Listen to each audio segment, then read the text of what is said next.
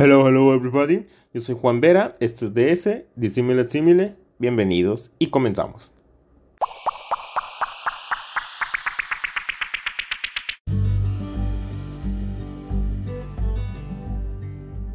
Continuando con la parte de la investigación en la política, es muy importante conocer el por qué la investigación en la política, como ya lo he hablado con anterioridad, tanto desde la parte parlamentaria y lo que, lo que conlleva la investigación en sí. Muy bien, las diferencias existen y obviamente aquí estamos hablando de temas políticos. ¿Por qué de temas políticos? Porque son se tiene que resolver una causa de la por qué existe la política. Muy bien, el por qué existe la política es fácil. Para resolver, en este caso, a través del liderazgo o de un consenso entre toda la comunidad o población, es lo que viene siendo el problema social. ¿Pero qué es el problema social? Muy bien, hay que definir qué es un problema social.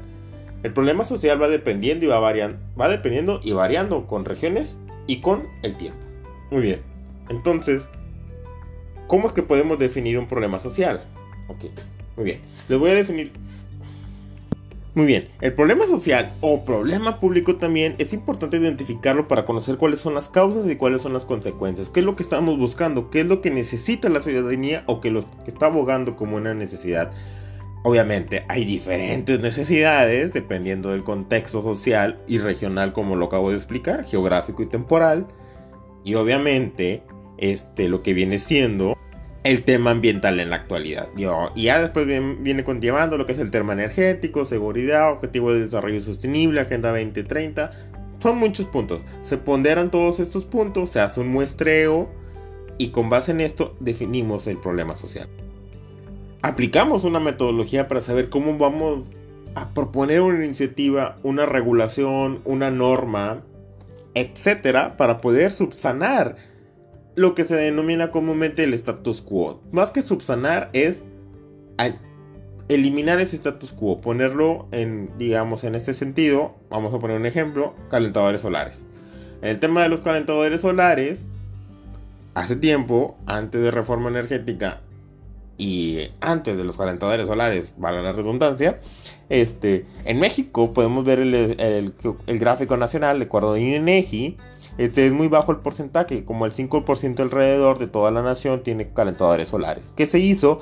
Se hace un proceso normativo, ya existe el proceso normativo, ya existe la norma, que fue una, a través de una investigación, se verificó a, gracias a INEGI, cuántas eh, zonas, cuántas viviendas, casas, personas, familias tenían lo que viene siendo un calentador solar o acceso a, acceso esta tecnología.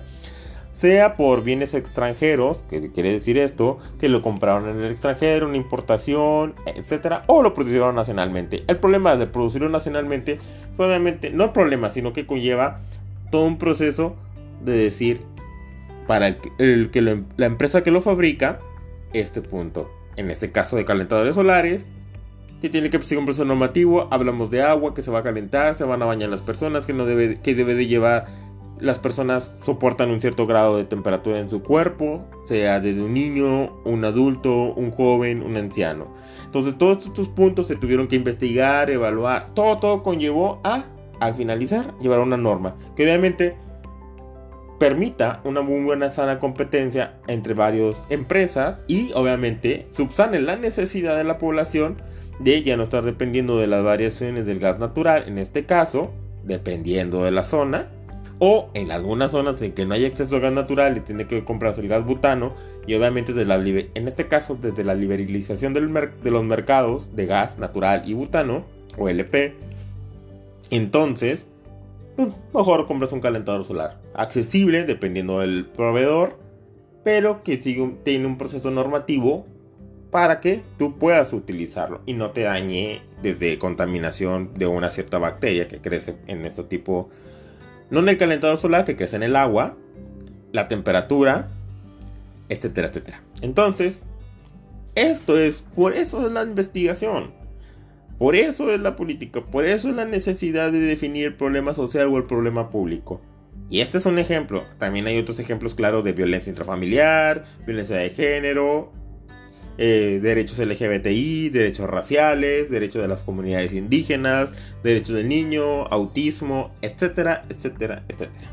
es muy amplio gama, muy amplio el espectro y es por eso importante la investigación. Valga la redundancia que lo repita demasiado, pero investigar siempre es importante. Hasta uno lo hace en el día a día, digamos. O sea, que investigas, que quieres saber qué está pasando, que le llamamos ahora stalker o chismoso, metiche. este, lo hacemos, investigamos o vemos una noticia, hasta lo hacemos con los fake news ahora, con esta pandemia, investigamos si la noticia es cierta, porque si no, si no hacemos una muy buena investigación, pueden suceder situaciones catastróficas, como ya sucedió en el caso de México, este, una que personas que no me acuerdo en qué municipio de México decían que había un acto, lo voy a agregar en, el link, que había un acto de que estaban secuestrando unos niños y eran unas personas, las fueron, a lincharon y las mataron y al final no era cierto. O como el caso ahora con la pandemia, de que estaban fumigando y que al, fumigar estaban esparciendo el, el SARS-CoV que te produce COVID-19. Y no, era, no es cierto. Entonces, eso es investigar. Aunque sea desde lo más básico, es importante investigar para, en este caso, saber cuáles son las causas y las consecuencias y en el caso de la política, definir un problema social o público.